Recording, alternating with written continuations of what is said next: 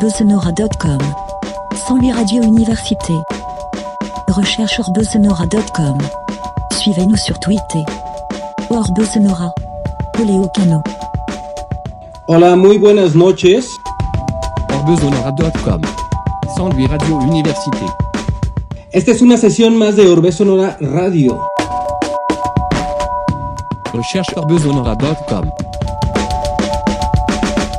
Estamos transmitiendo en Radio Universidad en San Luis Potosí en el 88.5 en frecuencia modulada, en el 91.9 en frecuencia modulada en la ciudad de Matehuala, aquí también en San Luis Potosí.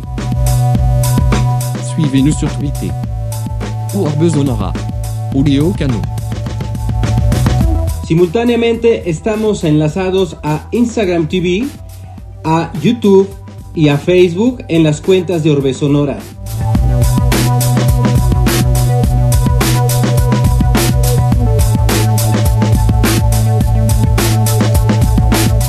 Nos escuchamos desde la página de Radio Universidad y también en orbesonora.com.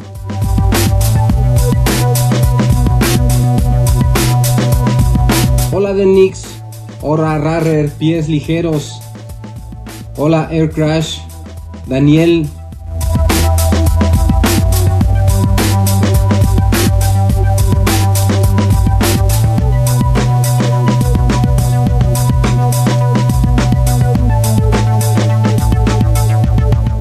Como invitado a Lalo Nevares, que yo lo conocí hace tiempo, siempre, pues, creo que en las fiestas en bóvedas, creo que en las fiestas en bóvedas. Y pues es alguien que se ha ca- caracterizado porque siempre se ha arriesgado para hacer una propuesta, para hacer una propuesta en, eh, pues como empresario. Eh, hizo una marca de tenis de San Luis Potosí que fue reseñada en una revista nacional y ha hecho varias cosas también. Entre ellas, eh, lo que hoy lo tiene aquí junto con sus primos, la legendaria cerveza Siete Barrios, la legendaria de mayor distribución en, en México.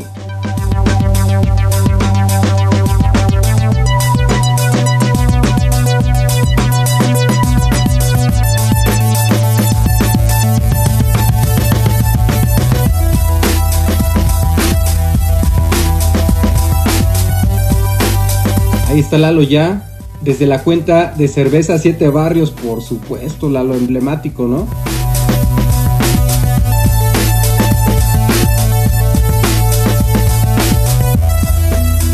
Te voy a jalar, Lalo.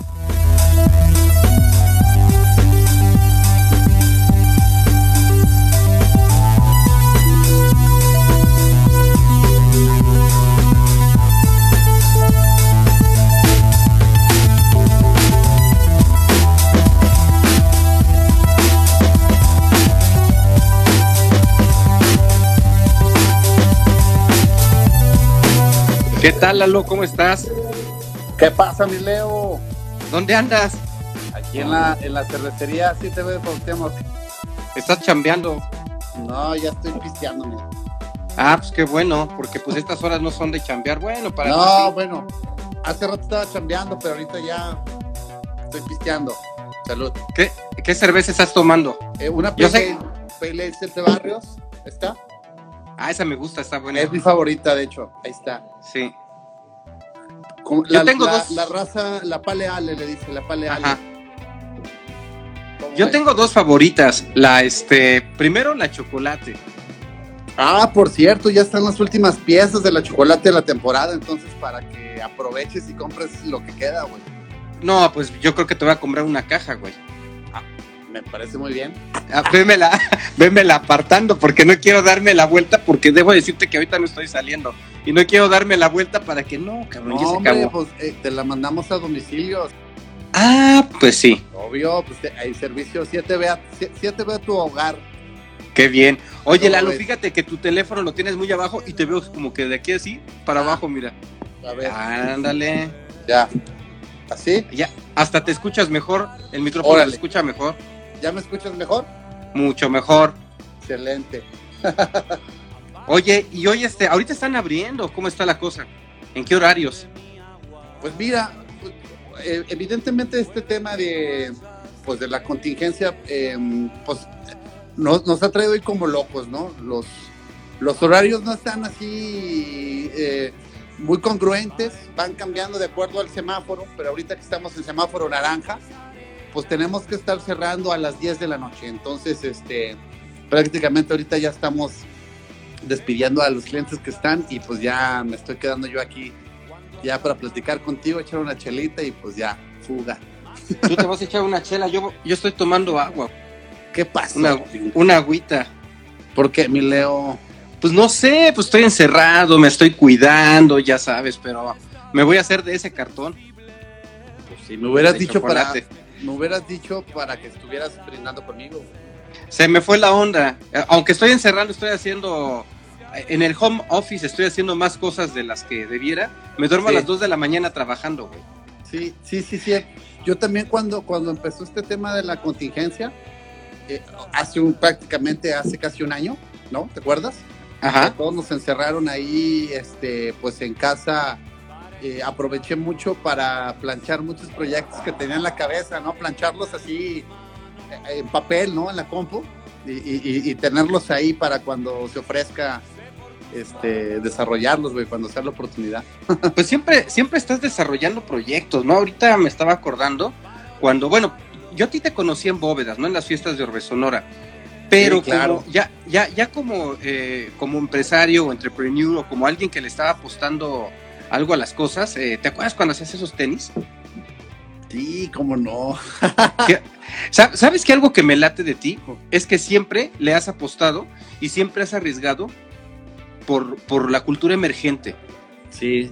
O sí. sea, siempre, siempre. Y no te has cansado, ¿no? Y Siete Barrios, de hecho, parte de esa misma ideología. Pero platícame, recuérdame de esos tenis. Yo me acuerdo que yo los vi re reseñados en una revista en Sanborns. A huevo. Pablo, Pablo Rahim me dijo, esta revista, perdón, estos tenis los Sí. hacen aquí en San Luis, güey. Los Sí. hace el Peque, güey. ¿A poco, güey? Es que así te dice tu familia. Y yo te conozco desde que eras Peque. Sí, claro, pues es que ¿No? antes, antes la banda me decía Peque, o sea, Peque, ese apodo este, está desde la primaria, güey.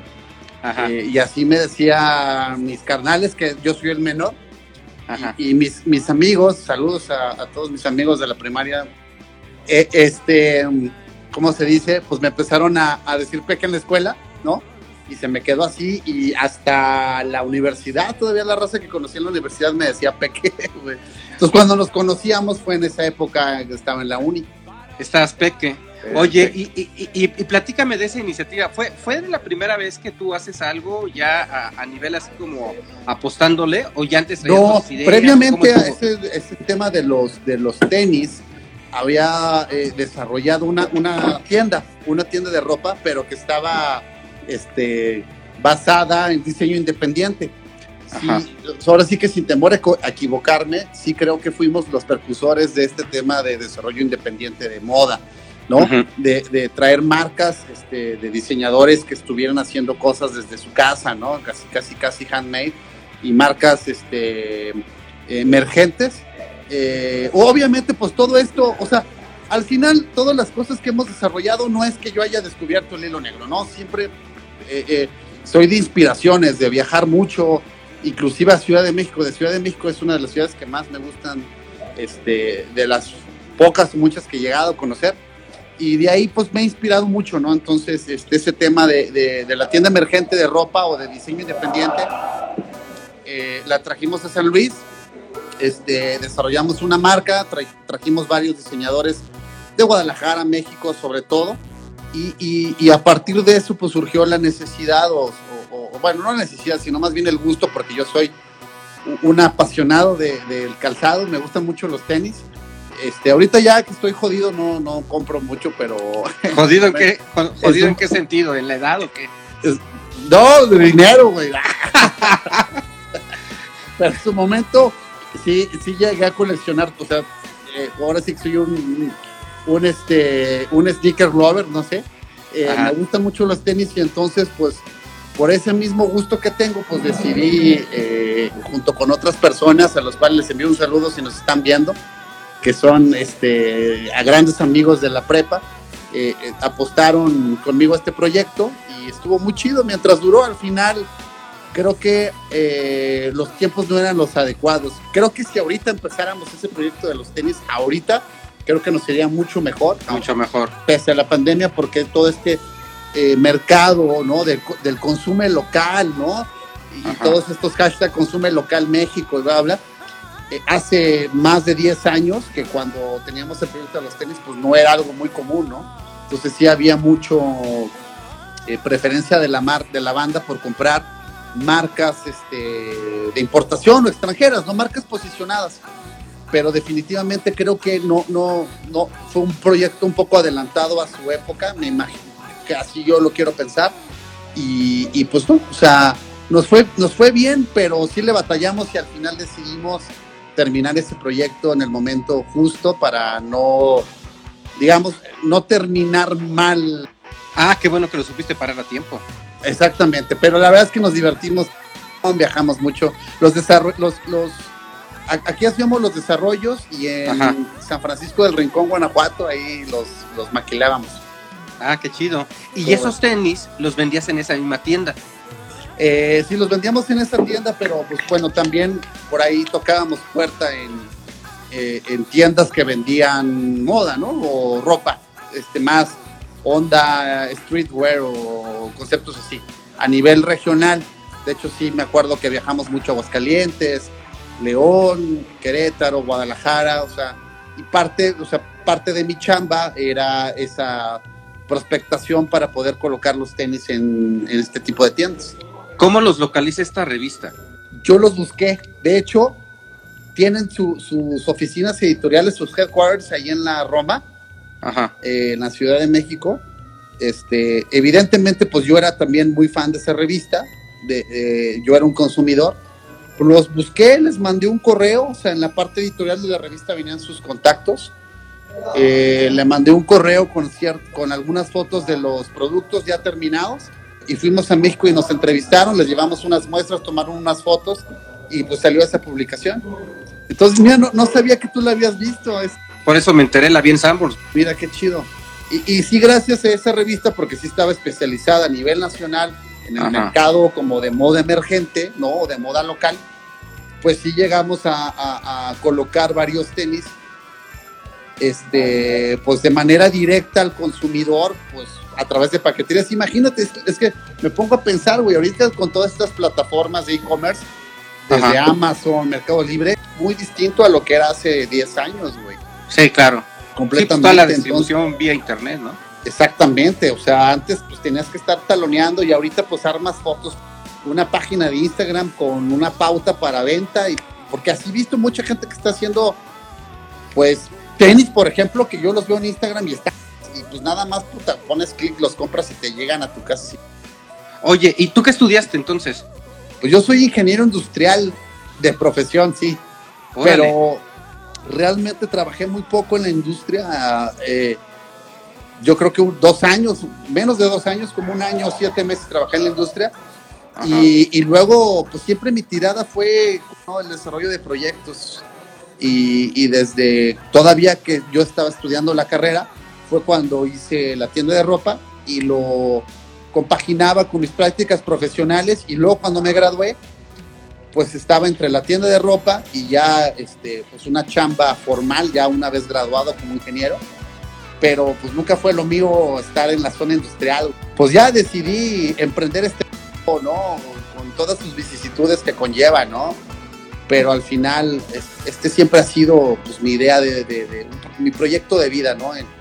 El- el- el desarrollar proyectos o unirme a proyectos interesantes como Siete Barrios, que al final es un proyecto que desarrolló mi primo, ¿no? Juan Pablo, al cual te mando un beso en el yoyo. Este, Juan Pablo desarrolla este, este Siete Barrios, mi primo, ingeniero en alimentos. Ajá. En ese tiempo, fíjate, yo estaba trabajando en, en- en el ramo financiero, estaba eh, eh, en una compañía de seguros y cuando Juan Pablo me invita eh, este, a, a este proyecto, pues llevamos ya casi 11 años en este. Y, y- y bueno, pero en el Inter, en el Inter de esa tienda y siete Sí. barrios que hubo. Pues mira, eh, a pesar de que lo- el tema de la tienda este, fue algo, o, pues sí, en su momento novedoso y, y- y nos costó trabajo posicionarlo, pero pues iba bien. Desafortunadamente viví una experiencia de la negativa eh, eh, de, de la delincuencia. Güey, no manches. Teníamos, una, teníamos la tienda ubicada en Carranza. Ajá. Nos abrieron la tienda y nos vaciaron todo, güey. Y de ahí ya no me pude recuperar, güey. O sea, no me pude recuperar. De ahí nos cambiamos a- al centro porque la renta Ujú. era más barata y encontré un spot muy, muy bonito. Y este, pero eh, eh, en su momento, pues por cuestiones personales ya no pude mantener y porque fue cuando ya empecé a trabajar en la zona industrial. Sea, ya de lleno, ya fue cuando me gradué como ingeniero y entré en una empresa.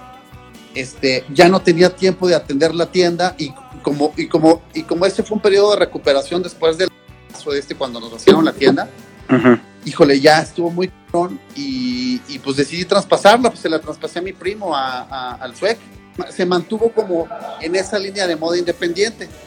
Entonces, digo, de alguna forma, pues me gusta pensar que a lo mejor ahí se quedó una semillita, ¿no? De que yo no la pude continuar, pero bueno, se mantuvo hasta casi, creo que ya no existe eh, la, la tienda porque luego se llamó Wipop Ujú. y, y bueno, ahí fue el Pero hubo un tiempo que la tienda estaba por donde está el globo. Hoy la pastelería del globo, por esa zona, en esa calle. Se me olvida Ah, su sí, nombre. claro, bueno, ahí empezamos, ahí empezamos. Y después se fueron al centro. Y después nos fuimos a Carranza, Ok, a a Carranza. Carranza, a, a la altura de, de- eh, por, el, por el Hotel Real Plaza, más o menos. Ah, de hecho, ya. estaba adelantito del Hotel Real Plaza. Ahí fue donde sufrimos ese de, que nos vaciaron. Y nos cambiamos ahí porque obviamente con- vi- vimos un lugar mucho más que en Lomas. Ajá. y el mercado básicamente se manejaba por esa zona Tequis Centro. ajá. Era un local muy grande y ahí también teníamos el almacén de los tenis, porque era un local grande. O sea, no manches, eso, o sea que eso fue lo que te vaciaron. no, ¿almacén afortunadamente ya no llegaron al, atrás, güey, pero la tienda, la tienda, lo que era la parte de frente, o sea, el showroom de, de- de la, de la ropa, esa sí llegaron todo, todo, todo. Todo. Oye, pero luego además era ropa como que muy indie. eh, ¿No era Sí. fácil de localizar quién pudiera traer ese tipo de ropa? Sí, de hecho, o sea, me, me- recuerdo que, que- que estuve dándome roles así por mercados, porque si era, como tú dices, era una ropa pues que no la conseguías en otros lados, entonces era muy fácil de poderla identificar, ¿no? Eh, y no, güey, nunca, nunca, pues nunca llegué. Obviamente, pues fui, puse denuncia, ya sabes, no pasó absolutamente nada. Y este, sí, fue un golpe muy duro, muy... Y de ahí ya no me pude recuperar. O sea, cambiamos la ubicación y todo, pero ya iba avanzando, pero luego ya después te digo, como que temas personales, en la, en la chamba ya no me permitieron continuar con ese proyecto. Y ya fue cuando decidí eh, pasárselo a mi primo, a Suec. Y después de la tienda, ¿qué hiciste? Ya, Estuviste en o la sea, zona ya después industrial. de la tienda, este, pues estuve trabajando en la zona industrial. Ajá. Y luego de la zona industrial, o sea, la neta me harté. y, y renuncié porque la neta no, no era lo mío, era muy infeliz. Pues Eh, sí. Sí, la neta, muy, muy feliz. Duré en zona industrial. Bueno, en prácticas me la pasaba, que pues prácticas, como practicante además, pues bueno, obviamente te lo piden como parte de tu, de- de- pues de los requisitos para poderte graduar, ¿no? Y pues ahí, obviamente el nivel de exigencia y todo no era tan, entonces te la cotorreabas, ¿no? Pero una vez que ya entré a, a trabajar, pues sí el tema para mí era como muy, este, muy estresante, pues no era lo mío. Y, este, desafortunadamente digo, no me pude quedar con la tienda. Ya el tema de los tenis ya habíamos decidido pararlo porque pues se estaba convirtiendo en, como en un elefante blanco, ¿no? Entonces decidimos pararlo a tiempo antes de, lo que, de, la- que la tienda dejara de, dejara de existir. Y estuve en zona industrial este, como un año. Ya fue cuando decidí renunciar. Y luego me pasé al ramo financiero. Este, y ahí en, en, en esta compañía de seguros, mi chamba era como un profesor. O sea, me aprendí todos los, todos los este, productos financieros que, que, que esa este, compañía vendía. Ajá. Y, y- y me convertí como un profesor, un asesor, y yo le enseñaba los productos a los vendedores. Pero también podía vender, porque pues al final, si yo vendía un producto financiero, pues me generaba una comisión. Pero mi, mi chamba realmente era este enseñar los productos a los asesores, ¿va? Órale. Y ahí fue cuando, eso fue en el, entre el, ya no me acuerdo exactamente los años, pero bueno, Siete Barrios empezó en el 2010, en mayo del Ok. 2010. De hecho, la Ok. presentación de Siete Barrios fue en Bóvedas ahí con Cabo. Ajá, sí, Porque recuerdo. al final, pues sabrás, pues Bóvedas era mi, mi segunda casa.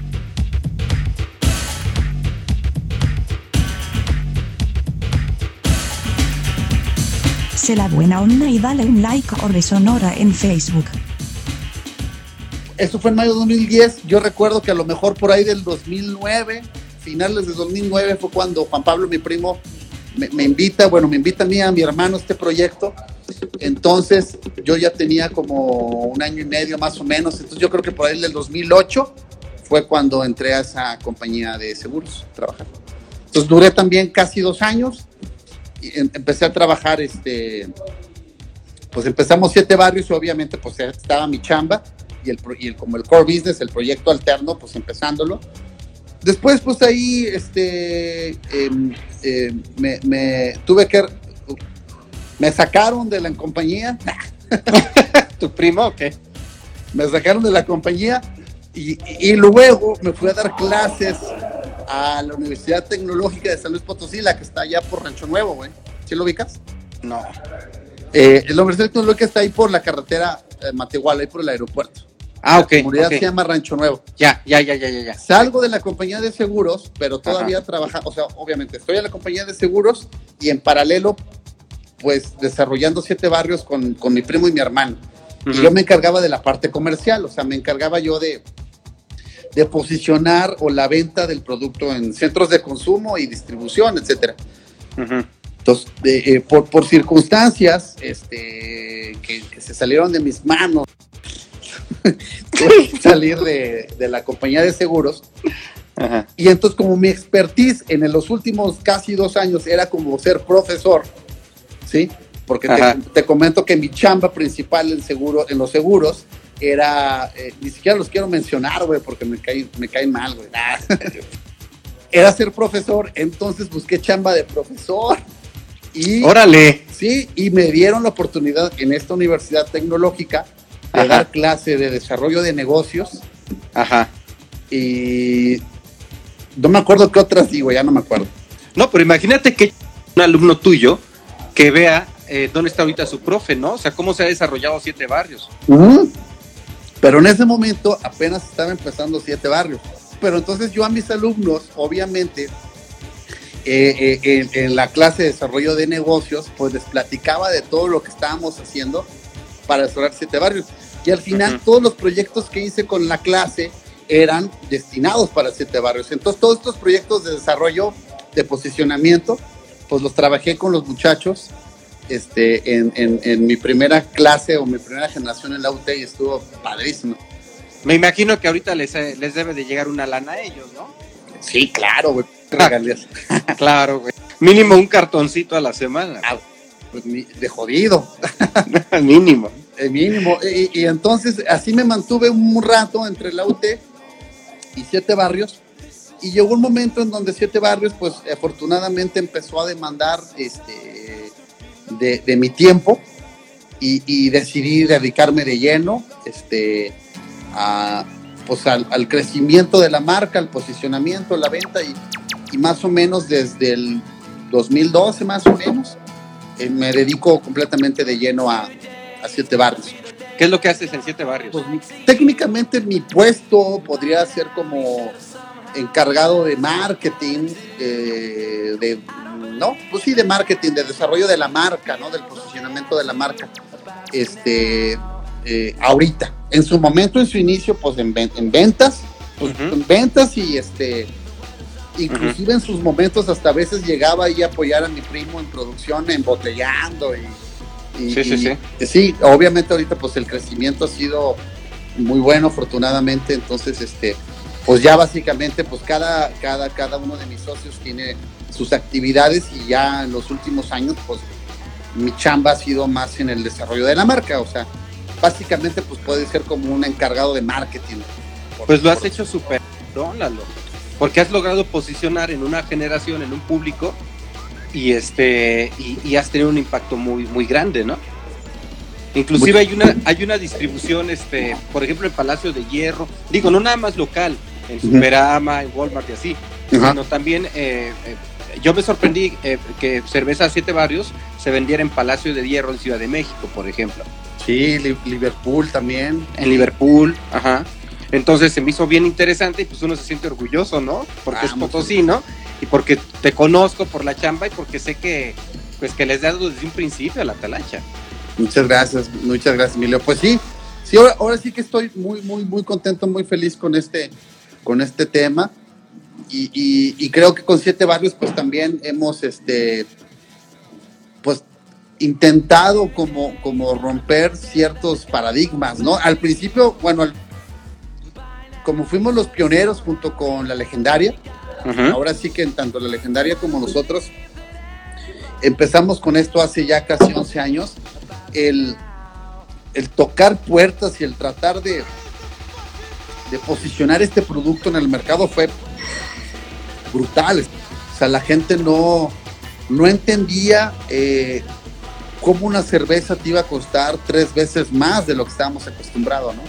Y porque una cerveza iba a tener colores y sabores y aromas distintos a lo que estábamos acostumbrados, ¿no?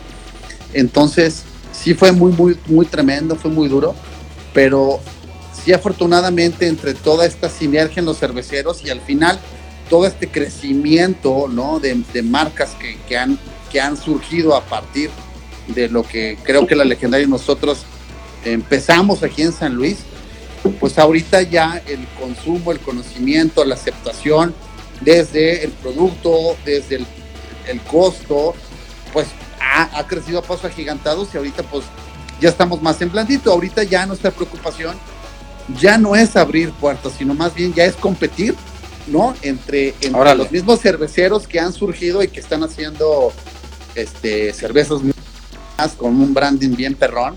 Pues ahorita, pues más bien, nuestra chamba hace 11 años era, tómate esto, está raro, güey, sabe bien Ajá. rara, güey. ¿Qué, qué es esta madre que, no? Tu- media turbia, y bla, bla, bla, porque al final nosotros hacemos cervezas que no son filtradas, ¿no? Tienen sedimento de levadura. Que obviamente con el tiempo hemos mejorado la receta para que la cerveza tenga una filtración natural y sea lo más eh, transparente, lo más clara posible, ¿no? Me imagino, o sea, en ese sentido, eh, eh, la sedimentación es muy mínima. Pero en su momento, hace 11 años, eran unas botellas con un pedazo de levadura así, lo cual, pues, cambiaba el sabor, generaba cierta dudas en el mercado, ¿no? Aunque sea un buen producto, pues la gente no estaba acostumbrada a estos sabores, a estos aromas. Y esa era la chamba, ¿no? La chamba era primero que la gente eh, consumiera el producto, lo, lo- lo disfrutara y lo, y lo apropiara. Ahorita, más bien, si ya es la chamba, en- ya tenemos un buen producto, pues sigamos posicionándonos en el mercado porque ya hay muchas microcervecerías que están haciendo cosas mucho más y ya ahora es distinto el reto, ¿no?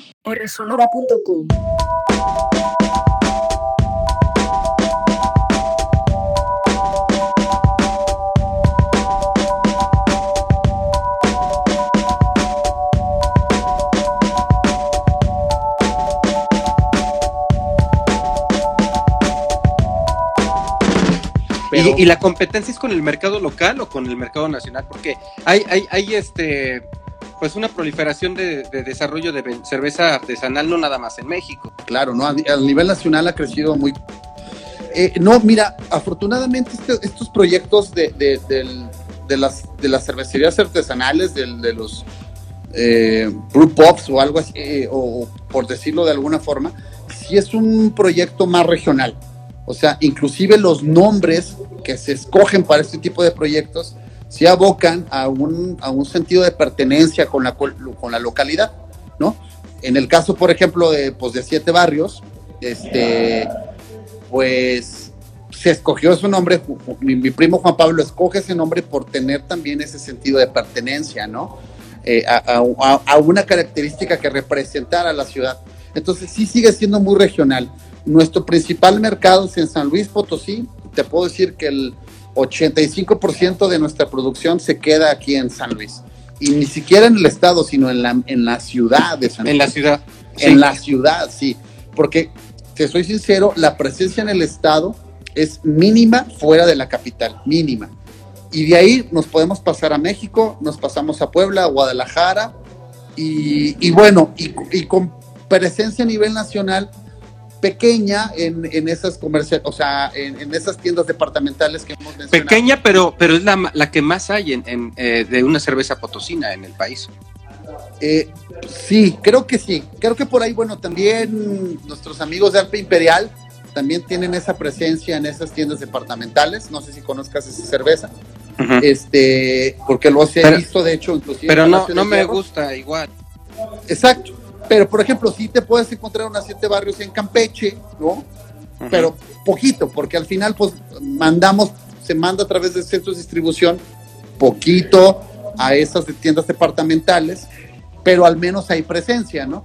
Y ahorita, pues bueno, con todo el tema de las redes, todo el marketing digital, pues al final, si hemos visto en estadísticas, en las estadísticas que nos da Instagram o Facebook, que sí tenemos seguidores en Querétaro, en Puebla, en Guadalajara, en Tlaxcala, que no sé dónde está, pero en Tlaxcala también tenemos. Sí, Ajá. y así Oye, en varios oye, estados de la República. Entonces, Y por ejemplo, en donde se coloca el producto, la primera vez que yo vi siete barros en una tienda fue en un Superama. Es- hasta Sí. le tomé una foto. Le tomé una foto porque dije, Superama. tener esta cerveza Siete Barrios, que es una cerveza local, al lado de cervezas este, nacionales. Entonces, es, esa colocación, ¿quién la hace? ¿El distribuidor? Fíjate que este, cuando entramos a Superama fue un tema, porque Superama sacó una campaña eh, de apoyar productos locales, o sea, de cada Superama de, de su localidad Ah, ok. apoyaba productos locales del- de la rama que fuese. Ajá. Entonces, cuando nos enteramos de esa campaña, pues ahora sí que tocamos puerta y empezamos a distribuir en Superama, pero nada más en San Luis. Ok. Entonces era un tema no de distribución, no de mandar el producto a un, a un CEDI, a México, bla, bla, sino ir directamente, y recuerdo que era un proceso de formarse, de llegar a, a- a las rampas de acceso de la tienda Superama, Ajá. con tu pedido, formarte, te recibían, te firmaban el- la orden de compra, bla, bla, llegabas, acomodabas en Anaquel, como si fueras también un, pues, un representante de ventas que con tu camisa de siete barrios y nada ibas y acomodabas y fondeabas, todo, todos esos temas como de, de- de- de punto de venta ahí los aprendí. Entonces, y esa era mi chamba, recuerdo que yo llegaba, me formaba con mis cajitas, con mis tres cajitas, mi factura, llegaba, hacían mi revisión, me checaban la factura, era un pedo y, te- y- y por tres cajitas ahí te, te quedabas cinco horas de tu vida en el día, ¿no? Pero la presencia de marca que había. Pero en el San Luis nada más. Es que a partir de eso, como el producto tuvo una buena aceptación en Superama San Luis, nos buscan de Walmart, el grupo Walmart, Órale. para llevarlo a nivel nacional. Y entonces, este, ahí emprendimos ese, esa, esa aventura, porque sí fue una aventura venderle al grupo Walmart, es un güey, la neta. Y, y la verdad es que no nos fue muy bien y luego, luego decidimos retirarnos de Walmart. Sí, pues ya para que, que lo comentes así. Oye, cuando, cuando tu primo eh, hace la propuesta del nombre Ce- Cerveza Siete Barrios, eh, el nombre te identifica, te da identidad. Pues una cerveza local y se llama Siete Barrios. Sí. ¿Tú recuerdas o, que, o tú sabes cuáles fueron los otros nombres entre los cuales se- escogió Siete Barrios? Fíjate que luego, luego, eh, Juanpi eh, nos propuso a mi hermano y a mí, o sea, bueno, nos comenta que la marca se va a llamar Siete Barrios y se nos hizo, ¿sabes? Como que ya no hubo un debate para buscar eh, otra alternativa. O sea, desde un momento, eh, la propuesta original fue Siete Barrios y así, así la aceptamos. Órale. Y bueno, por otro lado, se empieza a hacer el desarrollo de lugares ya propios para distribuir la cerveza, o sea, de cervecerías. Y empiezan, creo que con el, en el callejón de San Francisco, ¿no? Después Sí. ahí en donde estás. A ver, platícanos de esa historia también de. Claro, También estuvo interesante. el callejón de San- el callejón 7B eh, y en San Francisco sí es esa estuvo padre porque fue una eh, iniciativa de Juan Pablo de mi primo con, con, con Ángel Llerenas. Si nos estás viendo Angelito te mando un saludo. Entonces este ellos eh, deciden abrir este espacio el callejón 7B eh, obviamente pues apadrinado por la marca en el nombre, Ujú. pero el concepto del Callejón 7B es no solamente ser un, un lugar donde, donde encontraras toda nuestra gama de productos, sino también fuera un foro de expresión, o sea, un foro para cerveceros emergentes que estaban ya desarrollando sus productos o sus marcas cerveceras y no tuvieran espacios para poderla comercializar, el Callejón 7B funge como ese, este, como, como, como esa, o, o- o recibe ese aba- abanderamiento Ajá. de ser un foro de, o sea, un showroom para todos esos microcerveceros que estaban desarrollando productos, pues, obviamente que tuvieran eh, una buena calidad, una, una calidad percibida eh, adecuada en cuanto a producto, en cuanto a marca. Ángel se encargó pues de, de- de- de seleccionar y hasta la fecha a esos nuevos talentos y, eh, y al final pues es el, el Callejón 7B es el, el bar de cervezas local pues más importante de la ciudad que este año debe de cumplir si mal no recuerdo nueve años. Entonces este está padrísimo porque porque porque esa fue la primera experiencia como de nosotros no ya existían otros bares cerveceros donde también nosotros tuvimos ahí acercamiento por ejemplo la, la bodega Mundo Beer. No sé si lo recuerdas que estaba en Amado Ujú. Nervo De este de Ángel Rodríguez él, él tenía un bar de cervezas, pero sí tenía también, No sabía que era de él. sí, de Ángel Rodríguez. También traía, por ejemplo, me acuerdo, cervezas de importación. Tenía Paula Nero, o sea, otras cervezas alemanas, ¿ya? Y distribuía Cucapá. No sé si te acuerdas de Ok. cerveza, Cucapá, Sí, que sí, sí, viene claro, de, claro. de Mexicali, del norte, Ajá, de, de Baja ajá. California. Entonces, al final, pues sí, este, tanto, tanto Ángel Rodríguez como, como, no sé si recuerdas, una tienda que está en García Diego, que se llama Super del Pozo. Ajá. Super del Pozo, ahí en García Ajá. Diego, 666, por cierto. Este, ahí, medio satánico.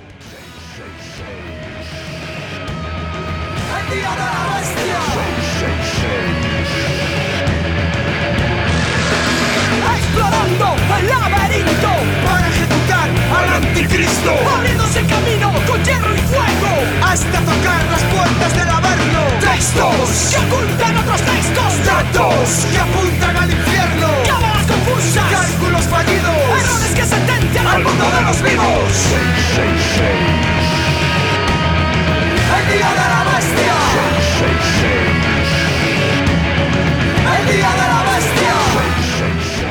Don Osvaldo del Pozo, eh, en su tiendita de abarrotes, eh, este, este don te distribuía también cervezas locales e internacionales, pero era una tienda, o sea, al Ajá. final no era un centro de consumo, pero si tú querías hacer una cata de cervezas distintas, ahí era el lugar. güey.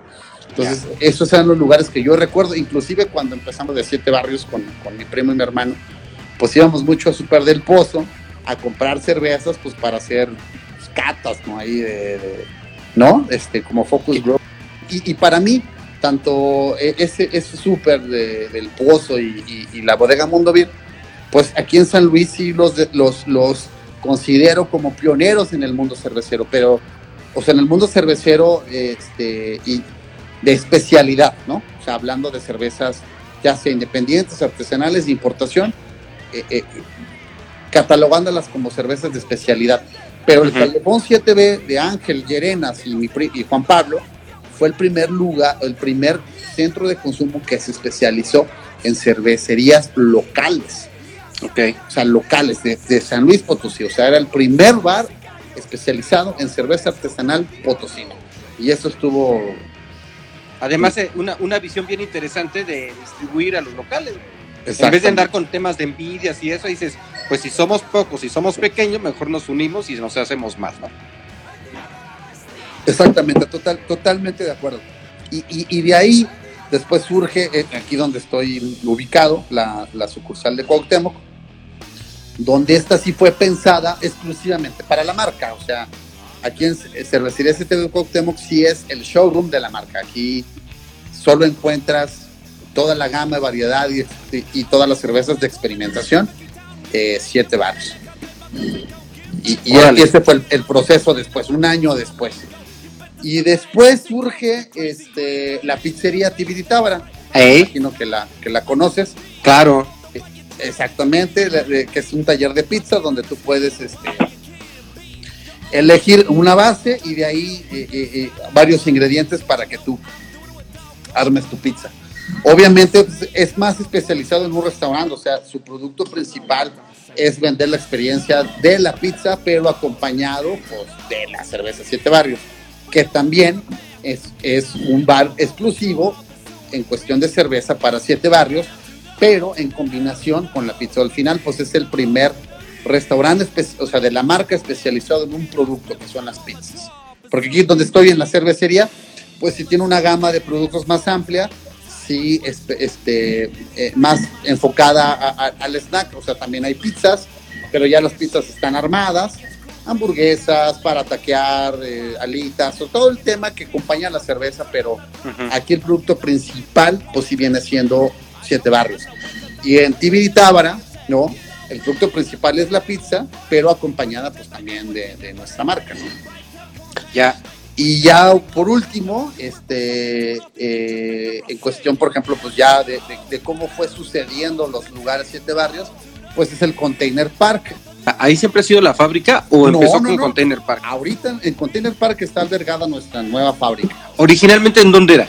Eh, originalmente estaba eh, por Plaza Fiesta, eh, en la himno nacional, Ah, sí es cierto. en la columna nacional. Ahí, en esa casa, fue la casa donde mi hermano y yo crecimos, o sea, pues fue nu- nuestra casa de niños, ¿no? Eh, Una casa de mis papás. Este, ahí yo nací, ahí yo crecí, ahí yo nací, después ya nos mudamos.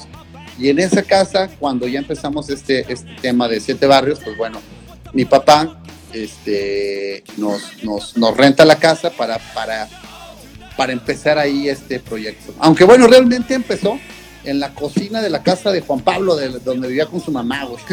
Órale. Ahí empezó, realmente. Ajá. Pero ya cuando, conforme fue creciendo este proyecto, eh, le pedimos a, a mi papá eh, la casa, no la renta, y, y- y ahí nos establecimos. Era, era una casa que dividió en dos plantas, güey. Entonces, no me acuerdo si empezamos en la planta alta o en la planta baja, no recuerdo cuál fue primero, pero porque la otra, o sea, la otra, ya sea la de arriba o la de abajo, la tenía rentada un- como vivienda. Entonces Órale. empezamos en, en una planta y luego se fue la otra y ya, y ya nos apropiamos de, de- De toda de la casa. Exactamente. Y rompimos paredes. Y ahorita, por ejemplo, si tú vas a ese lugar, Ajá. no parece casa, güey. O sea, sí parece pues un centro de producción. Entonces, este, ya cuando nos cambiamos a Pozos, pues ya quedó ese lugar ahí, este, pues ya casi, casi para que otro cervecero vaya y se instale. Cerveceros, ahí está ese lugar. Háblenle al Canito para que les pase costos. Canito es mi hermano. Toda tu vida me parece aburrida. Más cerveza para la cabeza. Más cerveza para la cabeza. Más cerveza para la cabeza y el dolor. Sí, y, y porque si no, tenemos que volverla a dejar como está para que sea una casa habitación. Pero ahí fue donde empezamos. Ahí empezamos desde el 2010 y hace eh, en, en agosto del 2019 ya nos mudamos a Pozos. ¿Cómo, ¿Cómo surge la idea de, de- del Container Park? Del O contenedor, sea, mira, de- de- desde concepto, desde tener los restaurantes ahí, la, la fábrica. eh, a mí me encanta Container Park. Mira, pues bueno, la idea surge por un viaje que hicimos a Santiago. Ajá. a San Diego. Este, bueno, fuimos a San Diego, pues San Diego, como referencia, pues es un lugar muy importante para, para la industria cervecera pues mundial, para este Sí, tipo de sí, sí. conceptos. Del, Es la capital de la cerveza artesanal, ¿no?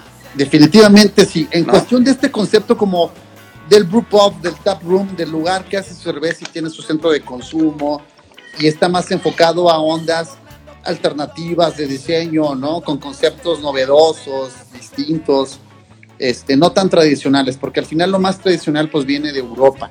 Pero en San Diego principalmente pues se desarrollan estas cervecerías que tienen un, un desarrollo arquitectónico que está en vanguardia, que está en tendencia, el branding está muy perrón.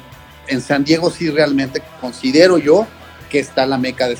Entonces, eh, sí teníamos el proyecto pues, de, hacer una, de, de mudar la planta productiva a un lugar que nos permitiera un crecimiento este, mayor, pero pues a través, pero desarrollar a través de la planta productiva pues un centro de consumo.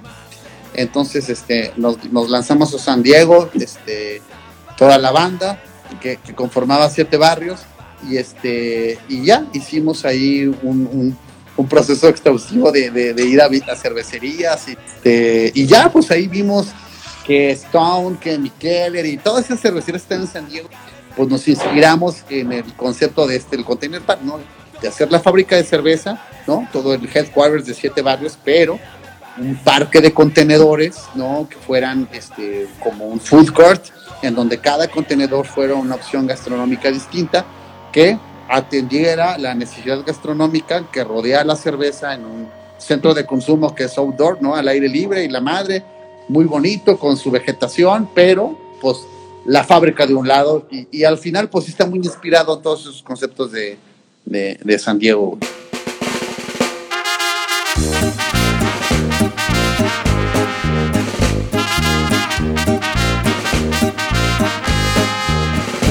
Oye, pues es, ese, es un gran eh, ejemplo de negocio y, y sobre todo de desarrollo de marca. A mí Sí. me, me impresiona, yo no sabía que específicamente tú lo hacías, pero eh, el, cómo va dirigido al cliente la marca, por ejemplo, desde eventos que hicieron cuando fue el picnic Siete Barrios, Sí, el primer picnic que fue ahí en el Parque Tangamanga 1, sí, a- a mí me despertó así como que hay un grupo, había un grupo de personas que ya no estaban en la universidad, que ya eran económicamente activos y que eran los millennials, pero que no había lugares a donde ir. Es decir, a lo mejor podían ir a bóvedas, eh, algún otro barecito, pero si querías salir te tenías que ir a Querétaro, tenías que viajar a otras ciudades para tener esos, eh, esos entretenimientos. Sí. Y entonces el, eh, el picnic eh, 4, eh, 7B, desde mi perspectiva, fue el primer evento en San Luis Potosí dirigido específicamente a ese mercado, que además todos nos conocíamos porque todos veníamos de bóvedas, ¿sí? O sea, todos éramos generación bóvedas, pero, fue pero, pero bóvedas es chiquito, es un bar- barecito, y hacer este, este evento con concepto picnic en donde las personas llegaban sus mantelitos y literal en el suelo, o En sea, el pasto, a- ¿ah? en el pasto a comer eh, y comprar cerveza y comprar lo demás que vendían ahí, estuvo bien chido. Eh, y se me hizo bien interesante, pues por esto, ¿no? Porque yo así lo concibo, como el primer evento dirigido a millennials, ya identificándolos como una parte de la sociedad económicamente activa, porque era un mercado desaprovechado. Yo voy a tomar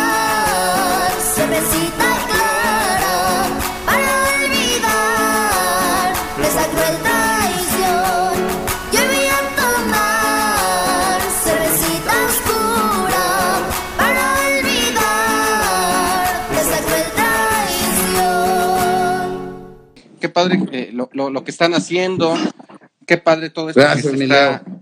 que se está trabajando. eh, eh, desde que la marca la conocí, desde que surgió, yo me sentí identificado por, por tener esta identidad local, por llamarse Siete Barrios. La primera vez que la vi en Bóvedas, dije, tengo que probar cerveza Siete Barrios. Si un amigo wow. llegaba de visita a San Luis Potosí, le decía, tienes que pro- probar este cerveza Siete Barrios. Y este, y siempre, siempre, siempre no me he cansado de presumir el trabajo que se está haciendo, porque güey, es trabajo buena onda, ¿no? Y además, este, como te conozco y veo que eres así, pues, ¿por qué no compartir la chamba, no? De, de- de- de lo que están haciendo. Digo, tú haces lo mismo. O sea, tú te acercas Sí. a Vinilos Salchichas, tú te acercas a Resonora y, y- Sí. y dices, ah, ellos están haciendo también esto y lo están haciendo Claro. en buena onda, ¿no? Entonces, somos Claro. una comunidad, ¿no? Es un hashtag todos somos uno, ¿no? Así es, mi Leo. Yo también los aprecio mucho y, este y muchas gracias por esta charla y ojalá pues este ya la pues la vida nos permita seguir cotorreando con esos eventos de música y cerveza, ¿no? desde que nos conocimos no nos hemos separado. Quizá no tenemos la frecuencia, si somos super cuates. Mira, dice, dice Marita, saludos amigo y felicitaciones. Marita Deco. Ya se está pasando ahí algo con. Por estar haciendo nudo, ya estoy viendo ahí tu. Tu cámara que algo está pasando. A ver si no te pagaron el wifi. O quién sabe qué esté pasando ahí, Lalo, ya no. Temporalmente te estoy perdiendo. Y ni siquiera puedo este, manipular. Es más, no sé si tú me escuches. Ya se salió cerveza siete barrios. Vamos a ver si todavía está aquí, por lo menos para que se despida. No, se desconectó. Yo creo que se le acabó la, la batería o algo pasó.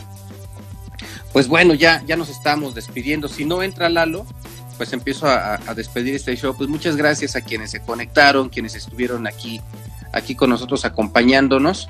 Pues una charla, una charla bien agradable con Lalo, que es una, una persona súper, súper buena onda y que nos... eh, y, y cómo ha aportado todo esto a la vida de San Luis Potosí, ¿no? A la, a la cultura de San Luis Potosí, siempre pensando eh, de manera visionaria en hacer propuestas más allá de pensar en, en hacerse rico, ¿no? Eh, le ha apostado por, pues, por hacer cosas diferentes.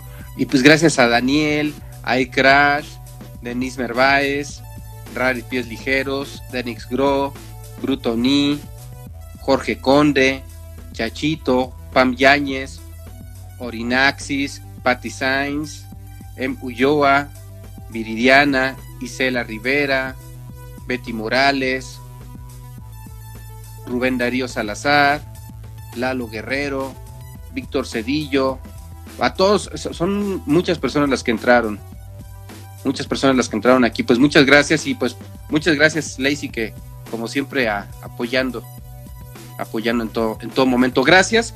Eh, esta transmisión pues eh, la van a, ver también en Facebook, también en, YouTube, por supuesto, eh, el audio en Radio Universidad en San Luis Potosí. Es un enlace simultáneo que, que estamos haciendo. Gracias nuevamente a quienes nos acompañaron. Nos, eh, nos vemos en la siguiente transmisión, que es en una semana. Hasta entonces.